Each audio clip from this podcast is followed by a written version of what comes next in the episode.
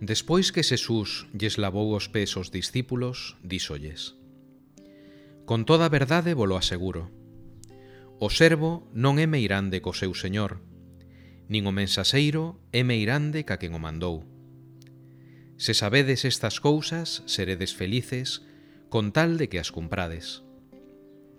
Non o digo por todos vós Eu sei ben a quen escollín Pero para que se cumpra a escritura, O que come comigo o pan levantou contra min o seu pé.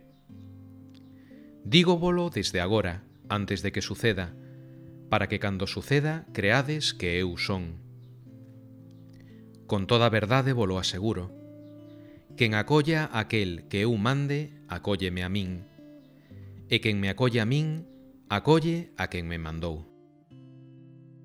Celebramos a festividade de Santa Catarina de Siena, patroa de Europa, doutora da Igrexa coa sabedoría dos sinxelos, predicadora do Evanxeo coa verba do corazón, paixón de ofrenda en Cristo unida.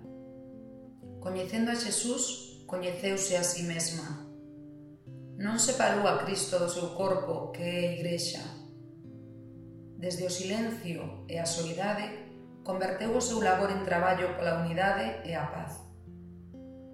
As súas epístolas chegaron ao sucesor de Pedro, clamando conversión. Na súa curta vida, 33 anos, espallou o recibido do Señor polos camiños de Europa.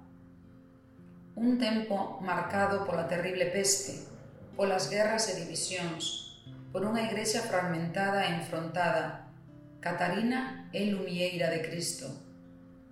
Celebramos a vida dunha muller, cristiá, consagrada, sabia e valente. A sabedoría de Deus é máis grande que a dos homes.